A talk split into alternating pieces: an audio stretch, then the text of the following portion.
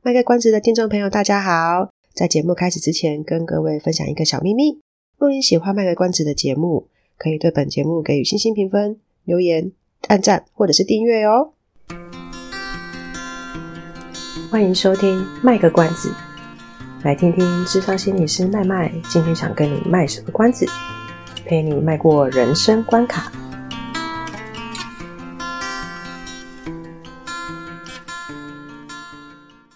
各位听众朋友，大家好，我是麦麦，欢迎收听《卖个关子》。今天这一集，我们要来讨论一下 Netflix 上面很红的一部戏，叫做《他和他的他》。呃，这部戏讲的主题是跟性侵有关的，所以我们就来先讲一下有关于性侵害的数据。这个数据呢，我是从亲子天下的文章取得的。那亲子天下的文章，它其实拿的也是二零二零年卫福部的统计。从二零二零年卫福部的统计数据来看。有百分之六十五的被行为人，也就是我们所称的受害者，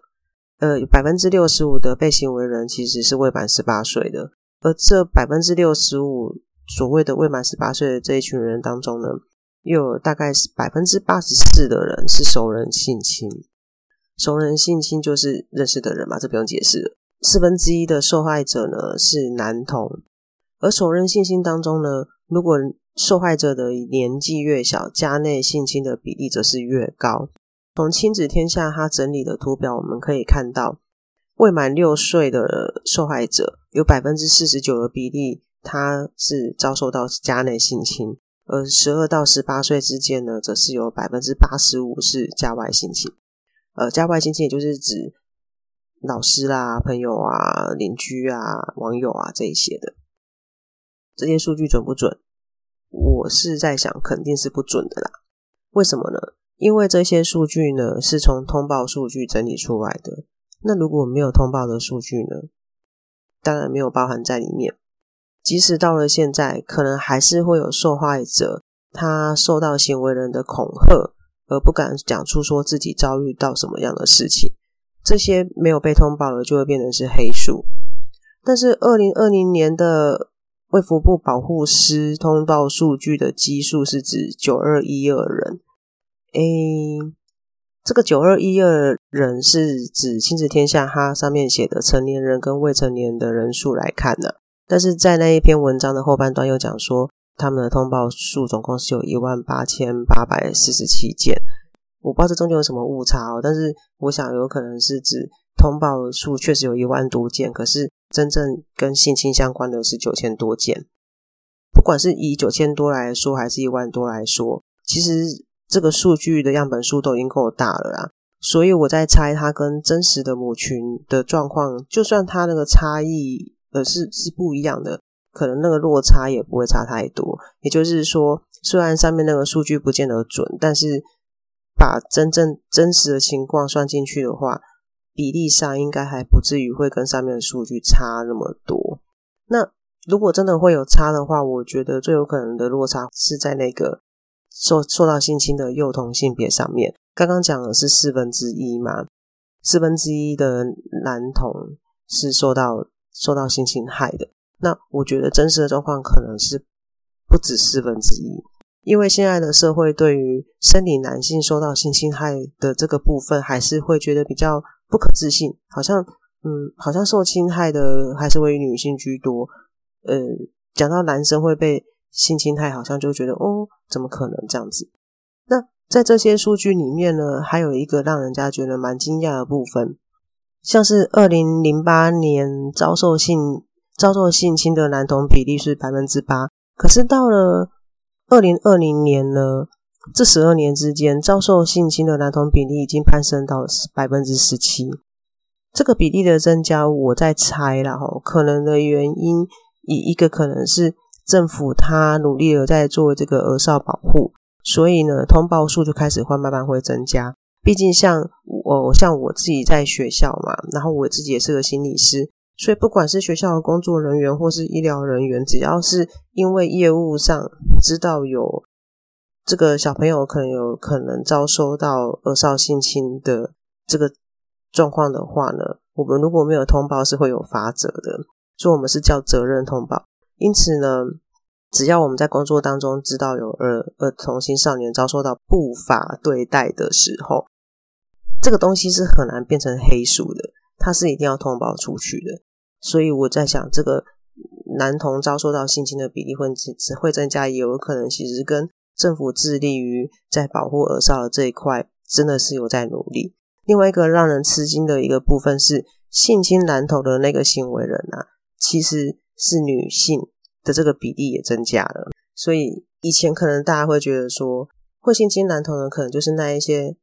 生理男性的恋童癖会做的事情。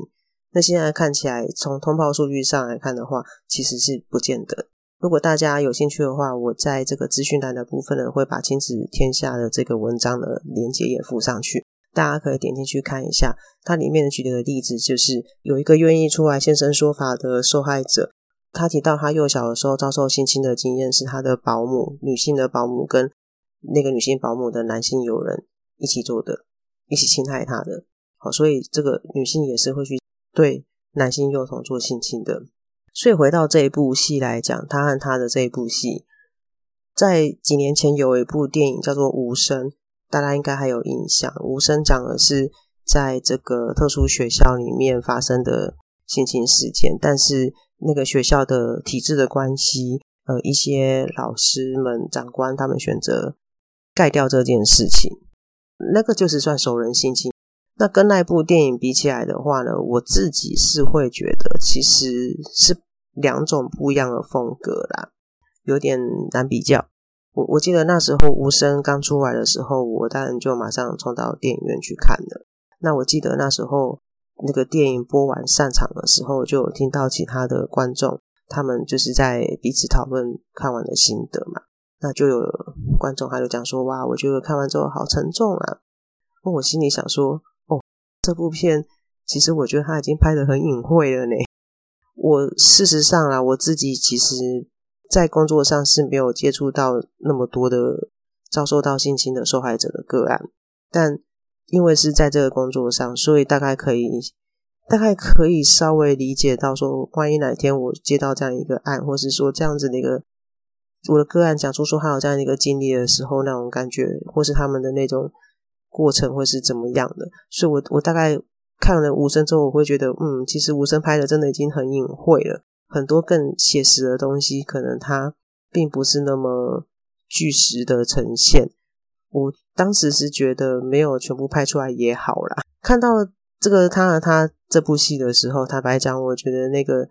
震撼其实会比无声来的大。就是刚刚讲的，呃，无声那部戏在性侵的这个画面，其实它是比较象征性的手法去带过。呃，他没有很停留在那边，他就稍微带一下。你就知道说发生什么事情了。可是他和他的这部戏呢，他那个浸润式的过程拍得很仔细，浸润式哦，不是现在那种很夯的那种什么沉浸式体验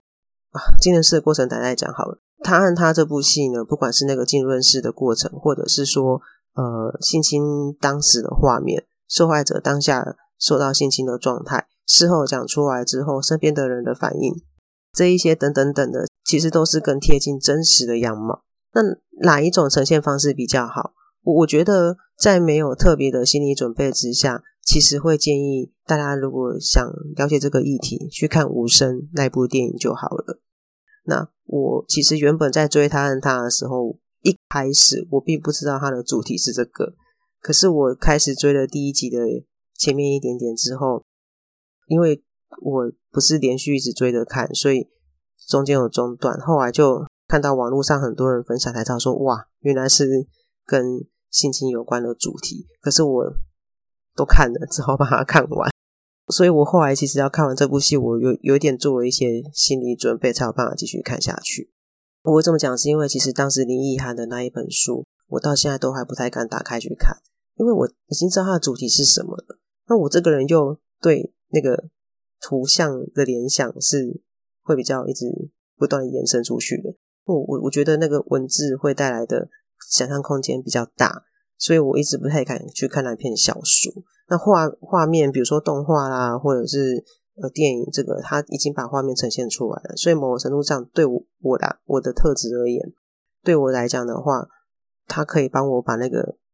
想象空间给限缩下去。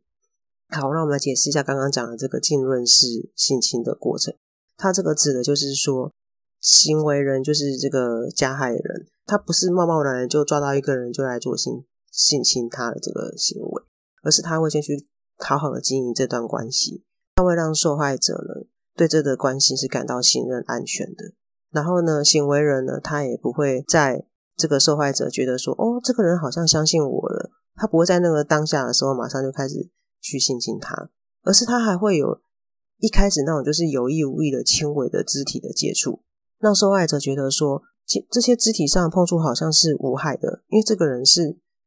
是安全的嘛，他是我的我可以信任的人，哦，是一种关心的表现，所以他对这种肢体接触会去降低防卫，然后他才会逐步的去做这个性侵的行为。那这个部分刚刚就有讲，在他和他这部戏就呈现的很仔细，女主角林晨曦那个。老师碰触她的时候，其实她是一开始是有迟疑的。可是因为老师都一直讲说：“哦，我把你们当女儿啊，我是关心你们啊。”那她刚刚很碰触的时候，他会很识相赶快就收回来，就好像是真的一般的关心的搭搭肩，然后又回到一般老师的身份，就会跟你讲解题目啊什么的。好，那老师形象又很好啊，对不对？他通常他有一个。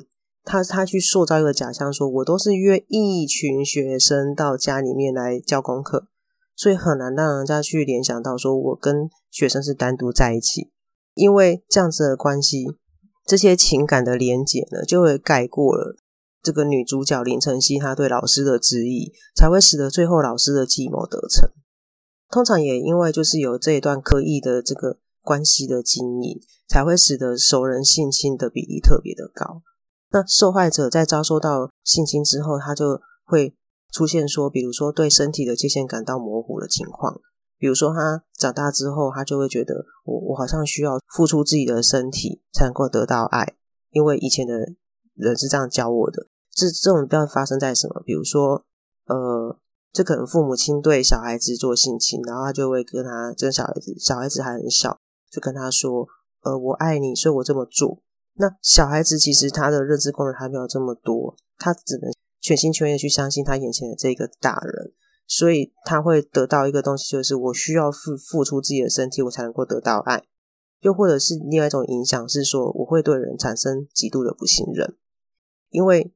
熟人心情建立在信任的关系上，可是我却被我自己那么相信的人伤害背叛，那他可能以后就会演演变成另外一种是，我对谁都不相信。我要怎么去判断说这个世界或是谁谁谁是安全的，或是想可以相信的？还有一种影响就是说，因为这个行为人他刻意去营造跟受害者的关系非常的好，那所以不管行为人他有没有去威胁这个受害者，受害者都可能会因为担心说，我讲出来可能人家是不会相信我的，因为他形象太好了。哦，就算说出来的话，可能也不会被相信，就像。这部片的林晨曦一样，他讲出来了，可是父母亲的反应说：“怎么可能？谢老师人这么好。”那有一种就是不敢说，比如说那个学姐严胜华。那他和他这部分呢，除了在性侵这件事情上是很值得我们去省思的之外，我觉得他在其他议题也蛮值得讨论的，比如说解离的症状。当然啦，因为从事这个行业嘛，解离啦、创伤啊这些，一定是我们呃，我我我我们这种工作会比较。可能很快去留意的地方，好，解离的症状，还有就是说，呃，这些家属的自责。虽然一开始林晨曦的家属的反应是说，呃，怎么可能呢？谢老师人这么好，可是其实他们后来是很自责的。对于他们一开始并并没有选择马上站出来保护自己女儿这个部分，还有亲密关系的经营，好，比如说，嗯，呃，当然在这部片是因为。呃，林晨曦他有很多产生解离的状况，那会让他另一半觉得照顾起来是比较累的，然后没有办法，不不知道该怎么去协助他。那另外一种就是我刚刚讲的，他会极度不信任，所以这种也会影响亲密关系的相处。好，或者是说性侵犯的形成是怎么来的？呃，就是这部戏的 Danny，Danny 在这部戏里面他的设定是他小时候因为。他也有受到一些创伤，因为妈妈看不起他嘛。那他长大之后就变成说，他要透过呃驾驭女性的这个方式来补偿他小时候受到的伤。所以他娶的是严胜华，因为严胜华就是非常的顺从啊。一样受到性侵，林晨曦选择讲出来，严胜华是选择隐瞒的。那这个就会影响到他们后来的路线。严胜华嫁给了 Danny，他还是选择隐忍。那也刚好就是顺从了 Danny 的个性，他就是要一个非常顺从他的女生，他没办法去娶一个像林晨曦这样子那么独立有主见的女孩子。呃，那个不可能，因为他他要的是他要他要主控权呐、啊。另外还有像师母这个角色，哦、我我明明就觉得我也被背叛了，可是我却必须站出来保护我的丈夫，那种内心的矛盾，还有到底这件事情辅导师该怎么处理？也不能说他做的不好，因为他还是赶快找家长来了解这件事情的。但可能那部戏因为很快就带过，那其实，在那在那个部分，其实还是可以有更细致的一些讨论。不是说剧里面啊，就是说现实生活里面，其实还有有很多很细致的讨论。当我们在工作当中知道个案有发生这样的事情的时候，我们要用什么样的方式来协助让家人了解，或是说协助让家人去理解这件事情怎么发生的这样子。那当然还有类似像那个谁，诶、欸，她的林晨曦的闺蜜杨洛伊那个角色，我觉得那个角色也蛮有故事性的，就是她好像出生在有钱的家庭里面，金钱游戏嘛还是什么的，她好像就是一直被决定她的人生要怎么做。我我连谈恋爱的对象都要被谁决定？可是我今天是照你们的话去跟谁谈恋爱，可是我今天被拍了性爱影片，却反而被父母亲责备。这个我觉得也是很妙的一种家庭动力，但我觉得那部杨若英在被拍了性爱影片的时候，她讲了一句很重要的话，她说：“我同意你拍，不代表同意你散播出去。”这个是现在很多不止国中生，很多成人也会误解的一个概念，觉得说：“哦，我们在性爱的过程当中，可不可以拍片做纪念？”另一半可能会觉得说：“可以啊，因为我们是情侣啊，我当然觉得 OK。”但是这个 OK 是指我同意你拍下来，不代表你可以散播出去。很多人拍了之后，他会误会这个意思，然后就把它分享出去给谁看，就会犯法的。光把这个影片散播给别人，就是本这个行为本身就犯法。那当然啦，不拍是最好的啦，就是这是最保护自己的一个方式。有的人可能是会有自己的一些在性行为上的一些特殊的需求。那如果拍了，就要小心的去保护这些影片，避免就是造成一些其实自己不太喜欢的后果。好，如果这这部戏其实可以讲东西真的蛮多蛮多的，我觉得它基本上对我来说啦，我看到的部分，当然跟每个人看到的东西会不一样，但我看到的部分就觉得它好像是用性这个事情去贯穿整部戏，那它去揭发了一些社会结构的问题。这不是一个单纯的说哦，父母亲相信他就好了，辅导师懂得处理就好了，呃，老师有被告就好了，那不是那么简单的一个问题。反而去思考的是说，为什么师母她明明觉得被背叛，可是她却选择要去袒护自己的老公？为什么父母亲其实很很气这件事情，很气那个谢老师，可是最后却选择了和解？呃，因为大家都会说传出去对你对你女儿不好嘛。为什么明明我家这么有钱，我听我是听父母亲的话去决定我的另一半是谁？可是我今天被拍了性爱影片传播出去，可是父母亲责备却是我，而不是那一个拍我影片的人。我觉得这这是一个很社会结构性的东西，是蛮值得去探讨的。当然，还有一个是可能会比较会引起观众留意的，就是这部戏讲到了解离的部分。这部戏其实讲了蛮多解离的情况啊，啊，为什么讲蛮多解离的情况？是因为呢，在我们现在的精神疾病诊断手册 DSM 五里面呢，解离这个病群里面，它其实就包括了解离性身份障碍，这就是一般人讲的多重人格的部分，这是第一个；还有包括解离性失忆，第二个；第三个是失自我感、失现实感障碍，第四个是其他特定解离症。第五个是非特定解离，一个解离它里面就包括这么多不同的类型的。那这部戏其实它包含的是，呃，它没有很单一这样子。解离呢，其实它最主要发生的原因呢，通常是遭受到重大的创伤或者是身体侵害，就好像这部戏里面讲的性侵一样。二十个比例他是在小时候遭受到虐待，或者是严严重的天灾人祸啊、意外啊、战争啊，这些情况都有可能会使得一个人产生解离症状的。